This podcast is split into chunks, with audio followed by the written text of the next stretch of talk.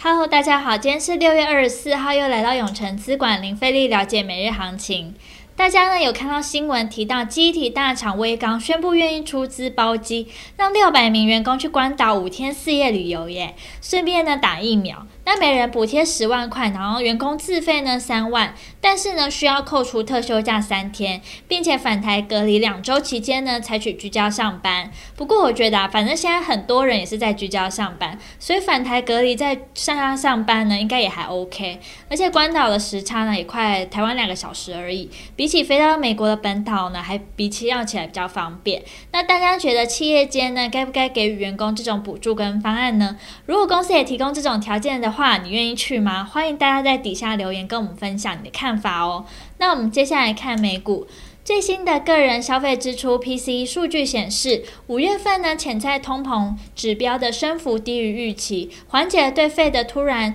缩减刺激措施的担忧。那 Nike 的股价飙升十三点九 percent 至历史新高，和银行股上涨的提振下，标普五百指数创下历史新高，并且上周的美股表现是自拜登上任二月以来最强劲的单周表现。美股四大指数呢，道琼上涨了两百三十七点零二点，标普五百上涨十四点二一点，收在四千两百八十点七零点，来到新历史新高。纳斯达克及费半皆下跌，而科技五大天王呢，其中 Google 小涨了零点零零六九 percent，其余皆下跌。那亚马逊下跌了一点三八 percent，微软跌了零点六三 percent。那接下来我们看台股，台股呢今日开低走高。运价续创高下，基建案通过及俄罗斯打压大宗商品价格，有望有一波钢铁行情。因此呢，运价航运股呈现多头重点，货柜三雄万海、长荣、阳明涨停，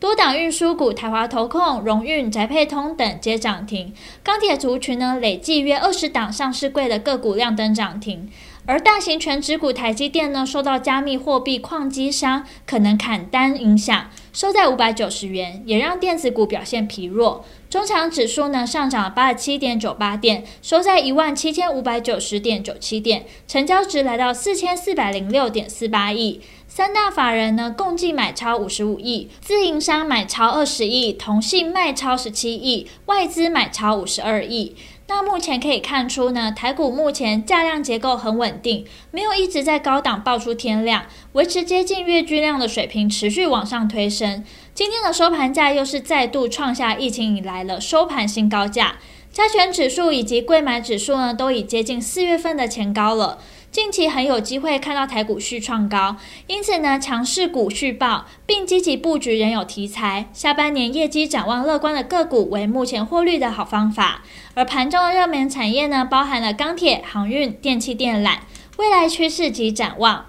航运呢，跟钢铁今天再度成为了盘面焦点，多档货柜航运啊及散装航运个股又攻到了涨停板。钢铁类股呢，也可以看到从早盘的小型股强势，午盘呢也带动了中大型股的买气。显然，盘面资金在追寻涨价题材类股的意愿都很强，所以呢，我们持续建议可以等待市场修正时切入主流股。从短线的恐慌中找到好买点。那听到这边，相信大家一定在了解完国际跟台股状况后，更知道怎么对于自己的投资获利有帮助。记得哦，稍后六点，我们永诚资管将太一分析师会详尽针对盘中热门族群解析，包括二六零三长荣、二六零五星星、六一四七旗邦、二六四二宅配通，敬请期待。那今天的永诚资管零费力了解每日行情就到这边结束，祝大家可以身体健康。喜欢我们可以订阅，按下小铃铛。想更了解我们永诚资产管理处，欢迎到我们粉专及我们官网。那我们明天见喽，记得准时收看我们永诚资产管理处等你哦。